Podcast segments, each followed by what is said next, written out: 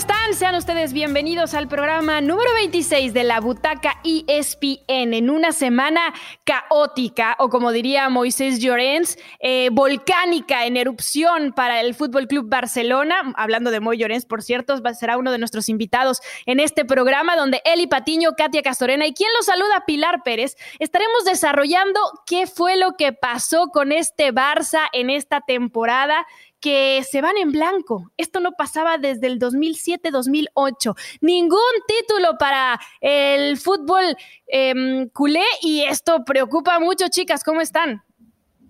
¿Cómo estás, Pilar, Katia?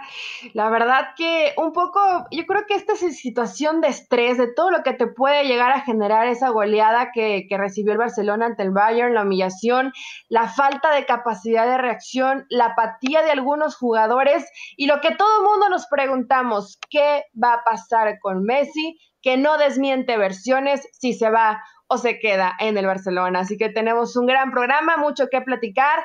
Ya llegó Kuman, a ver si puede más o menos enderezar este barco, Katy. Y sí, Eli, Pili, qué gusto saludarlas. Híjole, volcán en erupción con el Barcelona, como bien lo dice Moy, con todo lo que ha ocurrido después de esa goleada de escándalo ante el Bayern, porque cada eliminación parece haber sido peor y nadie se dio cuenta o no quisieron ver más bien y, echando todo debajo del tapete, cerrando la puerta, queriendo maquillar un poquito las cosas de lo que realmente estaba pasando en las entrañas del Barcelona, porque primero fue contra la Roma, después contra el Liverpool y terminó por ser la gota que derramó el vaso lo que ocurrió contra el Bayern, así que se encendieron las alarmas, ahora sí vienen los cambios, ha llegado Kuman y esperemos todo parece indicar sea lo que se necesita para volver a enderezar el camino del Barça que oye, desde 2008, primera temporada que se quedan sin títulos, no es para menos.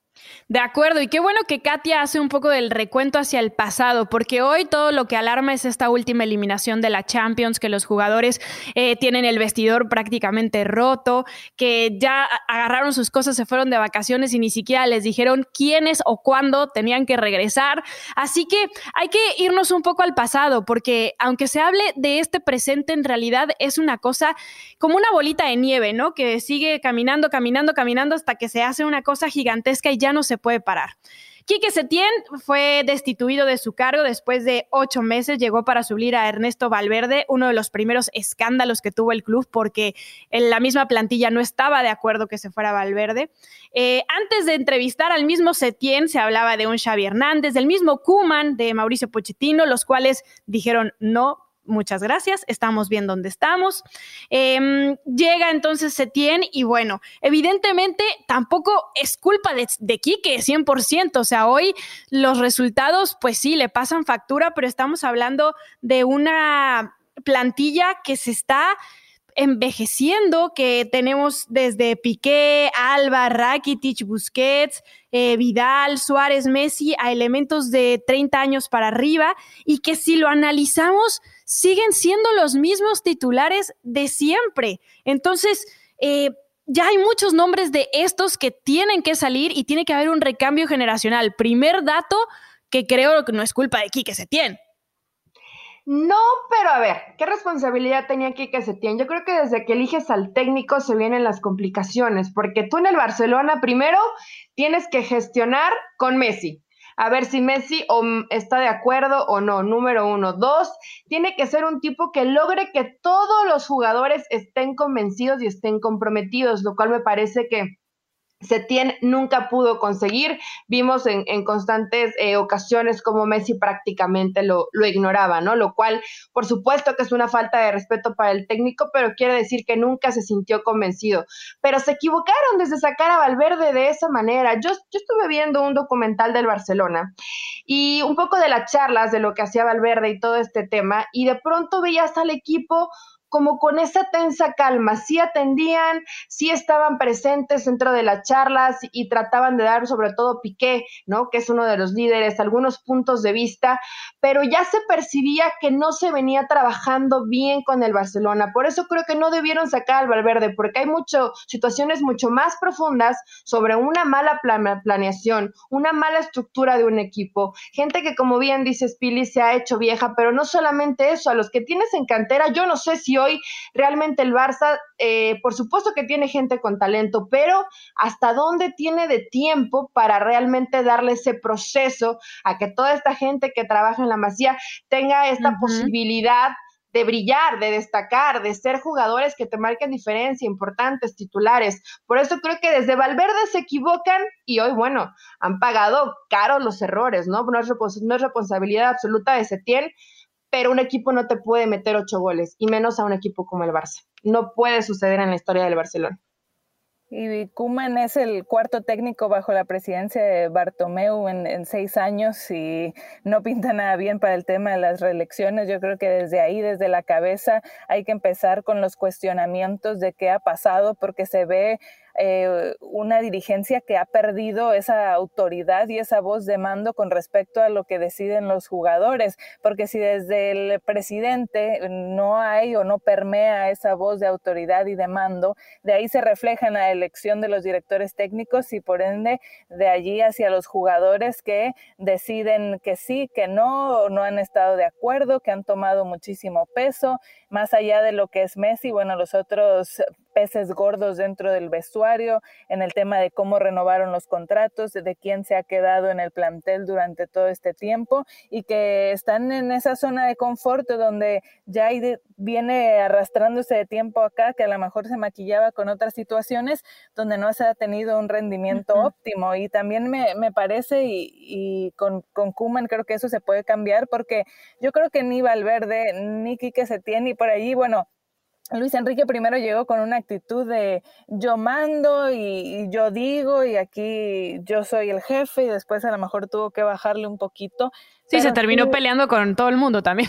Sí, exacto pero yo creo que eh, es el hecho de que en un equipo como el Barcelona, con nombres de jugadores tan importantes, se necesita tener una cierta autoridad que estos técnicos no tenían a la hora de hablar frente al grupo y, tener eso que te respalde. Lo vimos con el Real Madrid y cómo termina regresando Zidane porque tiene esa relación con los jugadores, esa voz de autoridad por su pasado como jugador y que además ahora como es entrenador lo escuchan y, y representa algo su, su, voz y yo creo que ahora con Kuman también porque es de casa, porque fue jugador, porque tuvo éxito en esa época del Barcelona, del Dream Team con Johan Cruyff, porque ya en su andar y sus inicios como técnico también fue asistente de, de y, estuvo también dentro de la institución. Entonces creo que esos detalles eh, representan algo distinto, que es lo que había carecido el Barcelona de un técnico que puede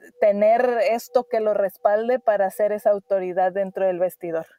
Sí, ya vamos a entrar de lleno al tema de Kuman un poco más adelante también para destacar lo que ha hecho, lo que significa él para el club y bueno, los cambios eh, que pueden haber y jugadores que puede traer. Pero hablando justamente de lo que pasa en la interna del Barcelona, le preguntamos a Moisés Llorens, nuestro invitado del día de hoy, en realidad, ¿qué está pasando? Porque más allá de la salida de Quique, eh, se termina por evidenciar en la cancha muchas cosas con el último resultado. Vamos a escucharlo. ¿Cómo estáis, Eli, Katia, Pilar? Eh, pues la verdad es que en Barcelona está el tiempo como un poco así como, como en Miami, ¿sabes? Así caluroso, eh, pesado, mucha humedad. Y si a eso le metes el desastre que tiene el Barça y la temporada que ha hecho el español, que ha bajado a segunda división, pues imagínate el drama veranío que se está viviendo en Barcelona. Hombre, lo que está pasando en el Barça es la consecuencia de no haber hecho bien los deberes cuando tocaban. El, haber querido sobrevivir de la del patada a seguir, que eso es muy típico en España. Es decir, eh, cuando tienes un problema, pues le metes una patada, o tires para adelante y ya te lo volverás a encontrar. Y eso es lo que le ha pasado a Bartomeu, el cual, yo siempre he defendido en los diferentes programas de la compañía, de ESPN, que destituir a Ernesto Valverde era un error, porque Valverde tenía bien controlado el vestuario y Valverde sabía leer muy bien los partidos. Y lo que ha hecho Bartomeu fue cargárselo a destiempo, puesto que tuvo dos opciones, tras la eliminación del Barça ante la Roma y tras lo vivido el año pasado en Anfield. Lo que está viviendo el Barça es una mala ejecución de un plan, el cual tendría que haber variado hace tiempo y que cuando se ha hecho no ha sido en el momento, no ha sido en el momento oportuno. Y todo esto nos lleva incluso a preguntarnos, em, más allá de que se tiene que renovar esta, esta plantilla, es si volverá a ser o no alrededor de Lionel Messi. O sea, porque sabemos que si hay un jugador que lleva más temporadas dentro de todos los que están hoy con el Barcelona, es Leo Messi, que va viviendo más allá de su temporada 16. Un jugador que ha sido pues el estandarte culé todo este tiempo de todos los logros con todos estos técnicos que ya mencionábamos eh, desde antes de la era del mismo Bartomeu y, que hoy pues incluso ha amenazado con, con ya no querer estar ahí, aunque todavía tiene contrato, pero preocupa que Lionel Messi ya no quiere estar en el club de sus amores.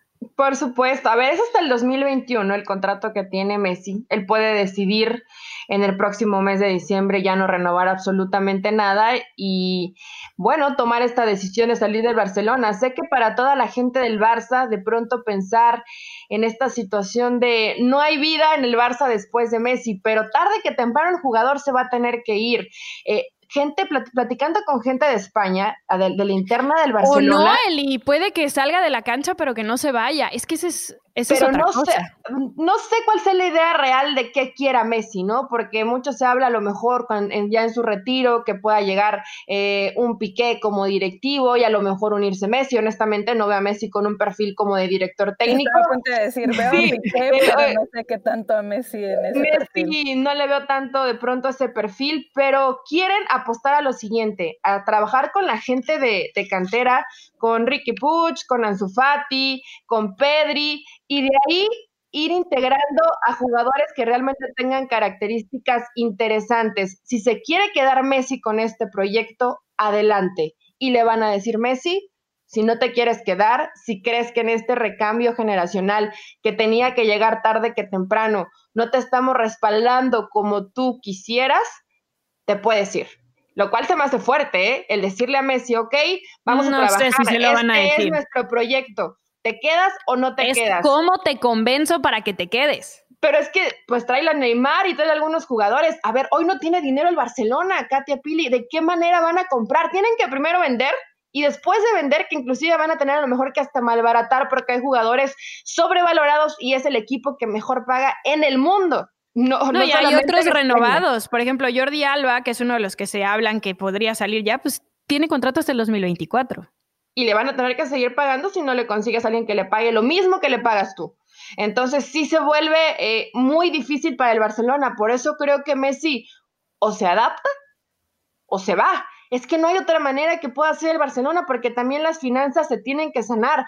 Bartomeu, ya sabemos el tema de las elecciones, que se fue hasta el siguiente año. Entonces, ¿qué tiene que hacer? Por lo menos en lo económico, tratar de, mejorarlo un poco o maquillarlo un poco para que vaya mejorando esta situación. Desde lo futbolístico, no puede hacer mucho, ¿eh? Pero la decisión tendría que ser de, de Messi eh, sí, pasa por el argentino. Pasa por lo que él quiere y lo que él decida. Y siento que además el club no puede darse tampoco el lujo de decir, bueno, que, se vaya el mejor jugador del mundo y que lo, tenemos dentro de la institución y lo que ha significado para la institución. Claro, entiendo, es un jugador de 33 años que ya cuánto más te va a dar al nivel más top en la élite del fútbol, pero aún así, ahorita que lo tienes, que ha sido parte fundamental de la era más exitosa en la historia del club, más allá de que el club, bueno, siempre va a estar después de Messi, ahorita sería una manera de encontrar que Messi vuelva a rendir con elementos a su alrededor y de ahí que venga esta reconstrucción inmediata porque se les van a exigir los resultados por el ser el club que es desde ya en la temporada. No hay tanto espacio de una transición, de a lo mejor decir, bueno, dejamos algunos años. Ese es el problema, que cuando tuvieron el espacio... con, con esos sueldos, con esas inversiones, pues se tiene que responder en la cancha. Y le preguntábamos a Moy qué tan cierto es él que está muy cerca del club, que Messi se quiere ir ¿Y cómo puede sobrevivir el Barça sin él? Hombre, el hecho de que tenga contrato ya evidentemente le abre una, le abre una puerta a una posible salida. Eh, si, se va, si se va ahora, la cláusula son 700 millones de euros. Y el que, ven, el que lo quiera tendrá que pagar. Eso punto número uno. Que luego él tenga la potestad en, el 30 de junio de 2021 de decir que se va gratis, pues sí, también es cierto. Lo que es evidente es que eh, Messi no le quiere dar la foto de la renovación a José María Bartomeu. Yo eso lo veo claro. Ahora, las elecciones son en marzo, a final del primer trimestre de 2021, o a partir de marzo, ¿no? Entre marzo y junio. Pues los candidatos, los socios que opten a la presidencia del Barça, que tienen que ser primero precandidatos y luego candidatos, eso sí que van a tener la posibilidad de negociar un nuevo contrato con Messi. Vamos a ver qué proyecto o con qué proyecto llegan estos entonces y qué posibilidades le dan a, a Messi de poder continuar. Pero bueno, el Barça tiene que empezar ya a, a, vislumbrar un Barça sin Messi, como el Madrid ha tenido que trabajar eh, con un Real Madrid sin Cristiano Ronaldo. Al final el Barça tiene 120 y pico años de historia, Messi ha dado 15 de gloria, muy importantes, sin ningún tipo de duda. Pero bueno, después de Messi seguirá el Barça, claro. Nos queda claro, ¿no? Las instituciones eh, siguen, los jugadores van y vienen, pero si, si quieren realmente que siga esta era del Barcelona que conocemos, el Barcelona de los títulos que, bueno, ya en esta temporada se van en blanco, pues tienen que trabajar en esa, en esa cantera. Y lo decía el mismo Carles Aleñá, que ahora está con la Roma, que han, han perdido la paciencia con los canteranos y, que hablan mucho de cantera y al final demuestran lo contrario, porque más allá de Ansu Fati, de Ricky Puig, este, de Carles Pérez y el mismo Aleñá, pues tampoco es que estén saliendo muchísimos nuevos jugadores para suplir a los que van de salida, que ya los mencionamos, ¿no? Y entiendo que no siempre vas a tener estas generaciones doradas como se tuvo, hablando de, de Xavi, de Iniesta, y de Puyol, lo que dio esa, esa generación con el, Barcelona, pero sí es un enfoque que, que, había tenido la institución de poder ir eh, sacando estos jugadores y creo que se ha perdido un poco y que hay que retomarlo y que el mismo Kuman ha dicho. Entonces creo que eso es algo positivo porque sí hace falta voltear a ver lo que hay en casa, ver a estos jugadores y poder ir proyectando gente que vaya saliendo. Qué difícil es imaginarse en algún momento, pero es algo que va a tener que, suceder y como bien lo dice Moy, si sucedió eh, con Real Madrid y se fue Cristiano Ronaldo, en algún momento, hoy, en un año, en dos, en tres, en cinco, Messi tendrá que, que irse del Barcelona. Tienen que estar preparados para ello quiero ver quién es el guapo y el valiente que tenga esa responsabilidad de decir no pude retener a Messi, se va a volver eh, complicadísimo, pero también creo que hay una situación importante. De pronto cuando le, y, yo entiendo que es Messi, eh, ojo que para mí es el mejor jugador del mundo, que tiene una jerarquía que ningún otro jugador tiene dentro de un equipo, que seguro va a querer lo mejor para la institución, pero si sigue preocupándose por lo que quiere Messi, por tener contento a Messi y que Messi de pronto eh, no le da esa autoridad si es que el técnico no termina por convencerlo, creo que esto tarde que temprano les está pasando factura y hoy sí tendrían que sentarse. pero eso pasa en todos los equipos. pero el Barcelona no es el único que lo sufre. Aquí lo, está, aquí lo está sobrepasado, ¿eh? Porque tú no puedes, yo, yo entiendo lo de, es que no, no es que Messi esté mal, es que le han dado este poder y Messi ya no tiene hoy un límite. Es el que te guste, el que mejor te caiga, el que tráiganme mi capricho de Neymar, a pesar de que sabemos la situación que de pronto Neymar son claros y oscuros, ¿no? Nunca está seguro si va a ser lo que la versión que estamos viendo ahorita o la versión de no juego, me voy de fiesta, soy irresponsable. Bueno, ahora que lo recuerdo, Neymar fue el primer escándalo, ¿eh? el fichaje. Exactamente. Entonces, y luego la salida. Para, darle gusto a Messi se vuelve muy complicado. Hoy no hay dinero. Si a Messi le presentas este proyecto, a ver, eh, nos vamos a, juntar con gente de cantera, vamos a tratar de armar un equipo sí competitivo, pero esto va a llevar un tiempo. Y Messi cree que necesita jugadores, pero Barça, ¿cómo los va a comprar? ¿Qué hace hoy Barcelona si no tiene Bueno, por eso tiene tantos nombres para salir.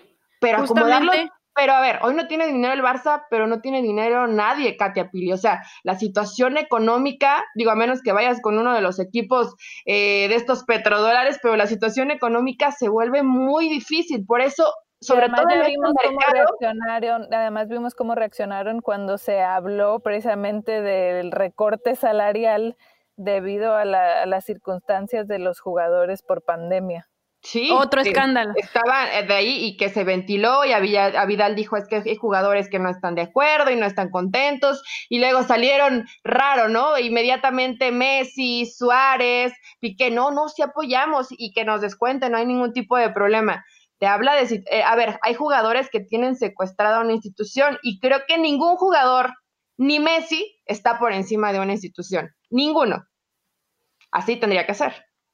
Bueno, y le preguntaba muy si él coincidía con los nombres que se tendrían que ir de esta plantilla y que evidentemente una salida podría generar esos billetitos que necesita el Barcelona para pensar en la nueva generación.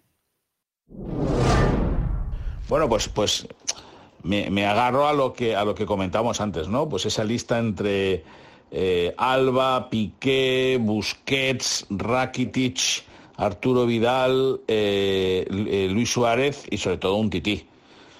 Estos, de estos yo creo que van a irse un gran, un gran número de, jugadores. Kuman va a llegar para eso, para limpiar el vestuario y para hacer correr a un equipo que se ha acomodado, que el presidente Bartomeu les ha dado todos los privilegios, que los ha eh, ablandado a base de millones.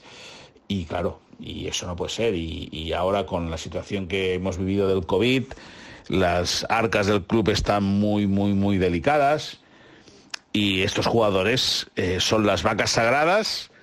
Muchos de ellos jugaron la final de la Copa de Europa del 2015, ya han sido eliminados en 2020, también siendo titulares. Eso es que algo no se está haciendo bien. El Barça tiene que remodelar y regenerar el equipo y lo va a hacer con gente con sabia nueva, como con Ter Stegen, con Frenkie de Jong, Clement Lenglet, Antoine Griezmann, Ansu Fati, Ricky Puig. Bueno, pues, pues esta serie de jugadores, Trincao, que es un portugués que llega ahora, Pedri, que es un talento del fútbol español criado en la Unión Deportiva Las Palmas. Bueno, pues con eso hay que hacer un proyecto nuevo, en el cual, lógicamente, con el tiempo no estará Messi. De acuerdo, pero después de todos esos nombres con los que hay que hacer un proyecto nuevo, pues también quedan algunos espacios, ¿no? Porque hoy necesitan un centro delantero. ¿Va a llegar Lautaro o no va a llegar Lautaro? Necesitan centrales, porque si se va un tití, si ya está Piqué prácticamente con un pie afuera, entonces ¿qué van a hacer, no? Necesitan, eh, por supuesto, renovar ese medio campo. Lo que pasa es que es la columna vertebral de la que se están deshaciendo o se tiene que deshacer porque los mantuvieron ya mucho tiempo.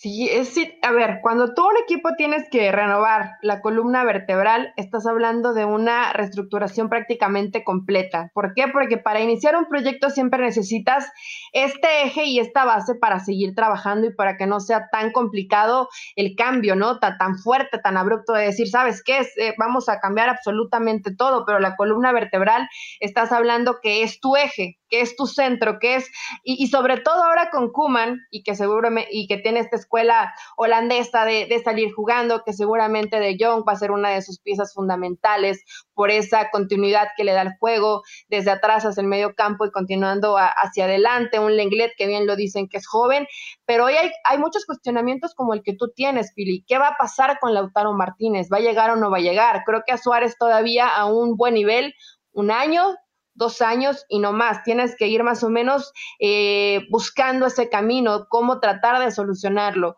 Piqué, evidentemente, el tiempo no pasa en vano. Es un jugador con personalidad, con jerarquía, con experiencia, pero hoy la exigencia, del fútbol, eh, con un, un fútbol tan dinámico, con jugadores tan rápidos, tan potentes, tan físicos, pues evidentemente sí contra centrales lentos hoy se vuelve muy complicado el que puedan competir a un alto nivel. Bien señalas lo de Busquets, está sobrepoblado el medio campo, ¿qué va a pasar con Rakitic? ¿Qué va a pasar con Arturo Vidal? Hay demasiada gente, tendrían que acomodarlos y a partir de ahí ver quiénes son realmente las piezas que sí van a utilizar. Yo creo que Kuma lo tiene muy clarito, ¿eh? hay que ver qué tanta carta abierta le dan para decir esto sí y estos definitivamente acomódalos porque conmigo no van a jugar.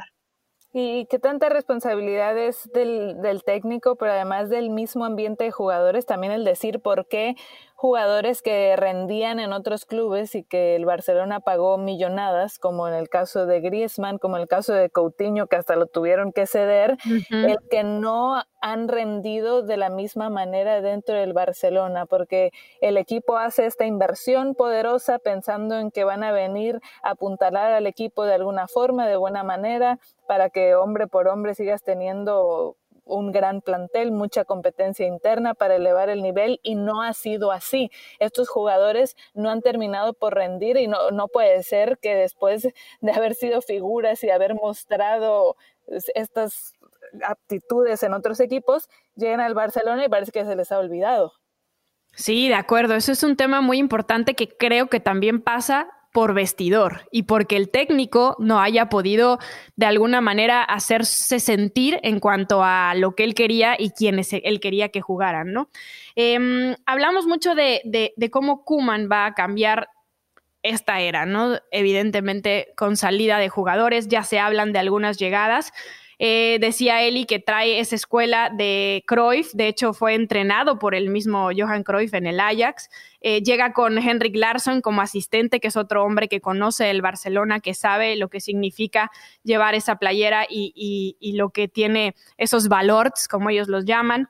Eh, de hecho, bueno, ya el hecho de que Kuman haya sido el que marcó ese gol como jugador que le da al Barça su primera Copa de Europa en el 92, ya le da todo el peso de decir es el Salvador, pero no tiene, no tiene la, verdad un, un reto fácil. O sea, sabemos que tiene toda la experiencia porque ha dirigido nueve equipos, la selección holandesa, porque tiene un palmarés en donde prácticamente sus títulos son tres ligas holandesas, una Copa de los Países Bajos, tres Supercopas y una Copa del Rey. Tampoco es que sea el técnico más ganador, pero creo que aquí se está apostando por una idea. Y regresar a, sus bases, esa base de la idea del fútbol holandés, buscar ese fútbol total que, ha gustado, el tema de la posesión de balón, de la presión alta, el poder eh, sacar jugadores de la cantera, hacerlos rendir, el que tiene la credibilidad como jugador y ahora como técnico, ya, ya bien lo decías, de haber estado además en momentos importantes, de eh, venir de esa escuela de, de Cruyff, de haber aprendido de estos maestros no solamente como jugador, pero ya también en su etapa de técnico. Entonces creo que esos son factores importantes. Además, alguien que se le ve que tiene ese carácter, esa personalidad de, ser serio, pero también una voz de autoridad, ¿no? Que, ok, puedo manejar el vestidor con esa experiencia, hablar con los jugadores, pero también siento que impone ese respeto y esa autoridad que ahorita está haciendo falta. A ver, va a ser, yo entiendo, pero ¿cómo tiene carácter, eh? Este, es, este si lo hacen enojar, eh, va a mandar a la regadera más de uno y se va a poner la situación. Ya lo hizo en el Valencia, exactamente, que es la experiencia que tiene dentro del fútbol español. Eh, Barcelona, evidentemente, es otro nivel, pero esto que hablas, Katia, y a lo mejor eso podemos dedicarlo a otro, post, eh, a otro podcast, eh, y no voy a criticar la, la, escuela Cruyff, ¿no? Ni, ni esta posesión de balón, pero hoy en Champions. Ni se te ocurra, Eli Patiño, que así te va. Hoy en Champions nos dimos cuenta que este fútbol total, esta posesión de, pelota, este abrir la cancha, el salir jugando, eh, no, no siempre, o en el, en el fútbol como ha evolucionado, hoy no te está dando resultados. Hoy vas por un fútbol más dinámico, vertical, explosivo, de transiciones rápidas, tanto en ataque como en defensa, lo cual te refleja. Yo entiendo perfectamente que es una escuela y que no puedes renunciar a tu ADN, porque creo que también es algo que necesita el Barça, recuperar ese ADN. Tiene un rato que nos preguntamos a qué juega este Barcelona y no lo encontramos. Regresar a la escuela de Johan Cruyff me parece que es algo extraordinario y qué bueno que se haga. Ahora, tienes a los jugadores y hoy realmente este estilo de juego te puede dar resultados, porque más allá de que hoy Barcelona está pensando en un proyecto, no creo que dejen pasar mucho tiempo en que los resultados positivos lleguen, en que estés compitiendo en liga, en que estés buscando el tema de Champions, que sigas siendo protagonista, porque el Barça no puede renunciar a ello. ¿Es este el fútbol que realmente necesitaban? No lo sé, es la duda que me queda, que de pronto y este estilo de juego no te está garantizando o no te está acercando a lo que necesita un equipo como el Barça, que son títulos, no Pero es que este estilo de, juego, Eli, es el que les dio todas sus glorias.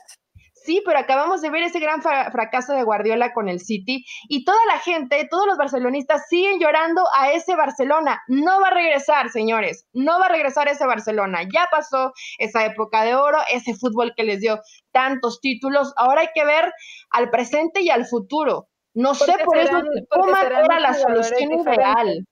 Claro, sí, claro, y, no se debe perder esa capacidad de, adaptación que debe tener el, técnico y el plantel ante las circunstancias y a lo mejor no, no vas a estar siempre casado con un solo esquema porque por lo mismo con lo que te va exigiendo el fútbol ahora, bueno, a veces hay que adaptarse y buscar la manera en que todo el plantel pueda rendir de la mejor manera. Pero lo que decíamos, no por eso vas a dejar tu ADN y utilizarlo como base porque tienes esa escuela y, de allí que voltees a la cantera, que voltees a los jóvenes donde vienen con una misma línea de un estilo y que eso pueda ayudar y reflejarse en el primer equipo.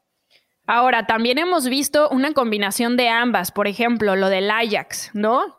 Em, pues sí, puedes tener esa posesión, puedes tener ese toque, pero también puede ser veloz y también puede ser vertical. O sea, no solamente quedarte en lo que para mi gusto comenzó a, caerse un poco desde el Mundial pasado. ¿Se acuerdan esa España con la posesión altísima que al final no hacía nada con el balón porque no podía eh, cruzar, eh, pasar filas y, acercarse a a la portería rival. Lo mismo vemos ahora, ¿no? Con lo que hizo el Barcelona, con lo que hizo la Juve, con lo que hizo el mismo Manchester City. De nada te sirve tener el balón, un 70%, 60 y tantos por ciento de posesión, si no puedes eh, avanzar y si no puedes hacer goles y crear oportunidades. Eso estamos claros. Pero también se puede con esa misma base hacer un fútbol atractivo y un fútbol vertical e intentar ir hacia adelante, porque es una realidad que si tú tienes el balón es mucho más complicado que el rival te haga daño. Sí, Pili, justo lo que decías y lo dijo Kuman, el tema de que si tengo un jugador de 22 años o tengo un jugador de 30, voy a poner al de 22 y eso es lo que está pasando. Esa columna vertebral del Barça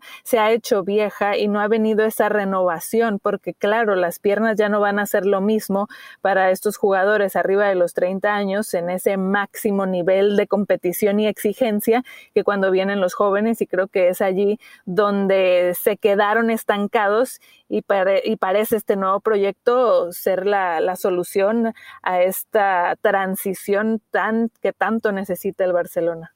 Y de esas declaraciones que dice Katia, eh, que fueron del 2019 en una entrevista donde Kuman dice lo de si tienes un jugador tan joven contra uno de 30 con, la misma, con el mismo rendimiento, pues eliges al joven, también habló de los No piensa en eso en México.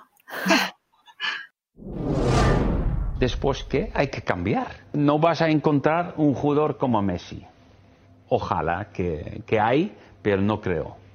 Entonces, Busquets y todo la línea media del campo hay que cambiar, ¿eh? No tienes que cambiar un lateral o no tienes que cambiar un centro, eh, un extremo. Hay que, bueno, el portero sí tienes, el central no tienes, eh, el mediocampista no tienes, el delantero no tienes y no tienes a Messi. Bueno, mucha suerte.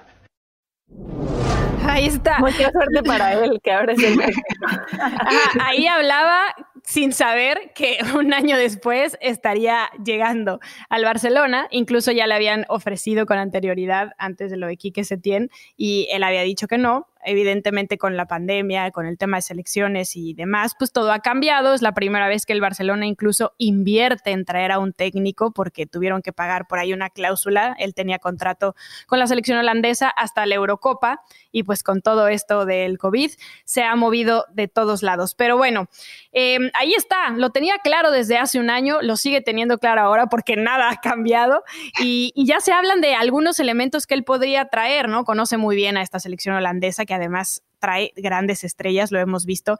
Lo de De Jong ha sido bueno, pero no lo que se esperaba en el Barcelona, por lo cual ya hablan de que otro de los elementos que podría traer es Van de Beek, que es uno de los jugadores mediocampistas que con De Jong se entienden muy bien.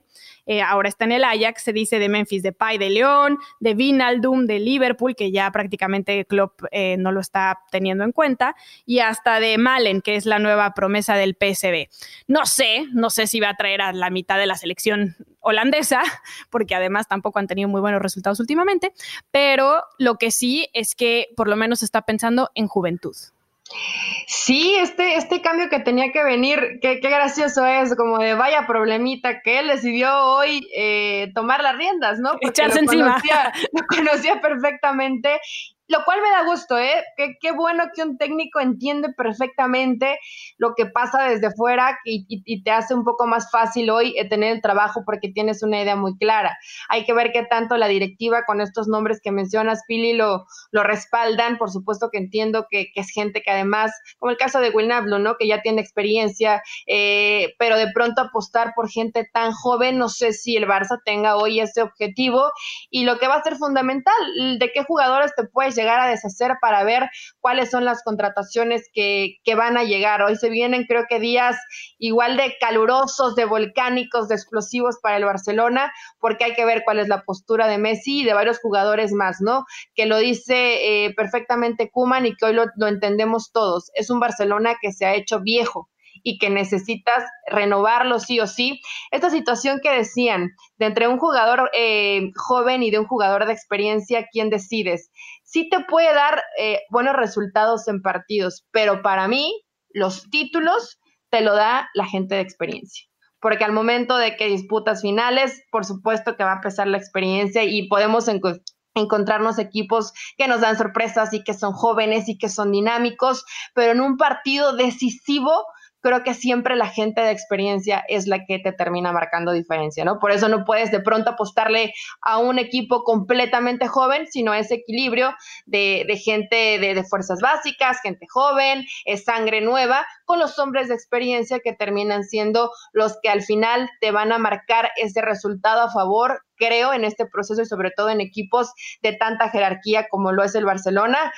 Pues bienvenido, Kuman, ya tienes tu primer gran problema. A ver de qué manera lo vas a resolver. Pero no es por, sí, claro, pero no es por demeritar la trayectoria ni mucho menos de lo que vienen siendo estos jugadores de experiencia, porque coincido, el equilibrio lo es todo, pero es una temporada muy larga y donde tienes que voltear primero dentro de casa y lo, ha hecho, lo ha dicho Kuman, no quiere decir que vaya a traer de repente a media selección holandesa, sino primero voltear dentro de casa, ver lo que tienes e irlo proyectando, irlo fogueando, que te da una competencia interna con los de experiencia, pero a la vez vas forjando el camino de estos jóvenes que le pueden aprender a estos jugadores que ya tienen una larga trayectoria y los vas fogueando y después van a quedarse ellos, evidentemente, pero lo que decíamos, es una temporada larga donde hay jugadores que ya no te van a dar todos los partidos de todas las competiciones que se disputen, entonces tienes que tener material de donde echar mano y creo que eso es importante que por ahí estaba quizás haciendo falta y buscar que los jugadores rindieran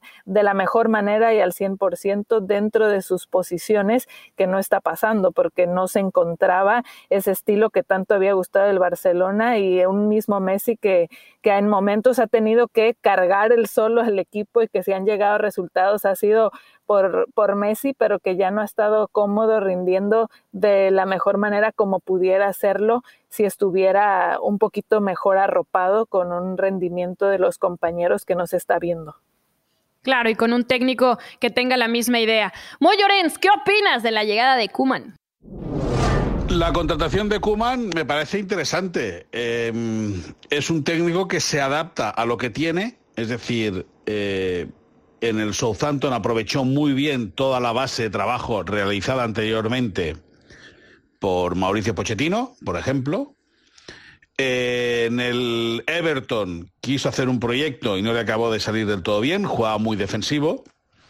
Pero bueno, al final es un entrenador que le gusta jugar vertical, que sobre todo supuestamente y siempre de palabra, luego hay que ver los hechos sobre el terreno de juego, le gusta presionar, le gusta sacar el balón desde atrás, muy escuela holandesa, le gusta presionar muy arriba al rival. Bueno, evidentemente en el Barça va a tener un buen material para hacer un buen fútbol, pero al final estamos en todo. Lo que es seguro, lo que es seguro es que los jugadores van a correr y van a apretar y van a sudar. Eso es seguro, porque además es un tío muy, muy exigente y si no, que se lo pregunten al Valencia. Ahora, ¿qué resultados tendrá? Eso habrá que esperar, lógicamente. A mí me parece que, visto lo visto y tal y como está el panorama, es una, una opción, bueno, una opción válida para, para reencontrarse, sobre todo el Barça, en la autoestima. Luego en el fútbol ya veremos. Así como ya veremos cuál será la fecha de la pretemporada, parece que todavía no les han informado a los jugadores cuándo volver. Eh, pero por lo pronto se empieza a esclarecer un poco el panorama. Hay nuevo técnico, hay nuevo secretario técnico con Ramón Planes después de la salida de Erika Vidal. Eh, evidentemente va a haber una limpia en el plantel.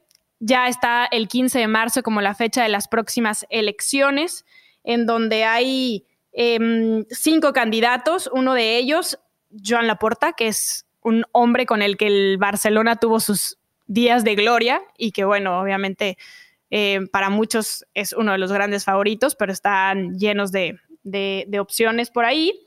Y así viene la nueva era del Barça. Tenía que llegar un momento en el que se tocara a fondo para que en realidad hicieran caso a todos los problemas. Ni modo. Sí, porque parece que, sí, parece que desde hace tres años que bien lo decía también Moy, fueron escondiendo un poquito estas carencias y se, se maquilló lo que ya venía desde hace tres años. Leía una nota del 2017 y en varias cosas se repite lo de ahora, el tema de la transición, el tema de la crisis, de qué va a pasar. Se había ido Neymar, ya se había ido Xavi, estaba yéndose Iniesta, el tema también de Dani Alves, entonces ya se hablaba de qué iba a pasar con el Barcelona, más o menos se sostuvo la cosa, pero los resultados cada vez fueron evidenciando más esta situación que se venía arrastrando hasta que se ha tocado fondo en esta temporada pues que se solucionen las cosas para el Barça es importante, son situaciones que no se pueden dejar pasar en una institución. Hoy creo que sí lo de lo de Quique se tiene insostenible. Llega Kuman, tiene una idea muy clara, tiene carácter, tiene personalidad, tiene jerarquía dentro de esa institución, entiende perfectamente toda esta escuela de, Johan Cruyff y lo que se tiene que hacer dentro, dentro de la misma. Tendrá que haber una renovación en la plantilla, gente de experiencia seguramente se seguirá quedando. Yo no creo que Messi termine por salir ni Suárez ni Piqué, me parece que todavía lo los veremos en Barcelona por lo menos un año más, ya después el tiempo y la situación económica y las pretensiones de cada uno de los jugadores lo, lo dirá, pero creo que también es importante y hemos tirado responsabilidades y repartido responsabilidades a la directiva, a los cuerpos técnicos y también hay que señalar, creo, a los jugadores. No hay jugadores que no estuvieron eh, al nivel ni a la exigencia de un equipo como el Barça y tenemos que incluir aquí a Messi, porque cuando dábamos en esta llave donde era evidentemente favorito el Bayern desde lo colectivo, siempre piensas en teniendo a Messi de la mano, probablemente la situación pueda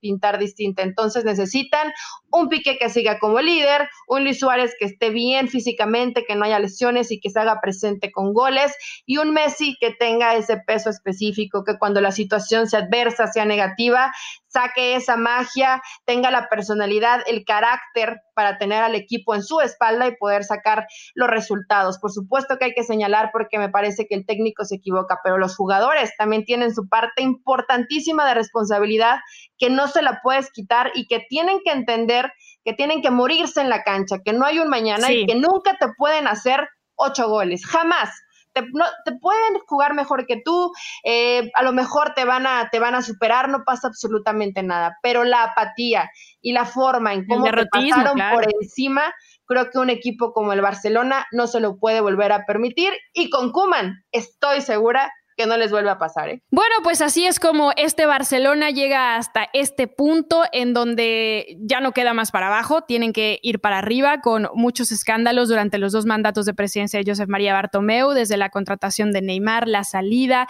el tema de esta pandemia, de los sueldos, de la empresa que les hizo mala fama a los jugadores, eh, seis directivos eh, dimitiendo, bueno, total que ha sido terrible esta era, pero se vislumbra un buen panorama con todos los cambios que se tienen que hacer. Así llegamos al final de este programa número 26. Chicas, muchas gracias y bueno, seguiremos desarrollando esto porque todavía queda mucho que platicar de lo que viene para el futuro de este Barcelona. Sí, éxito al Barça y seguimos pendientes. Descarguen el podcast de la Butaca y ESPN. Recuerden todos los miércoles para charlar de fútbol y otros deportes. Así es, nos vemos a la próxima. Saludos. chao. chao.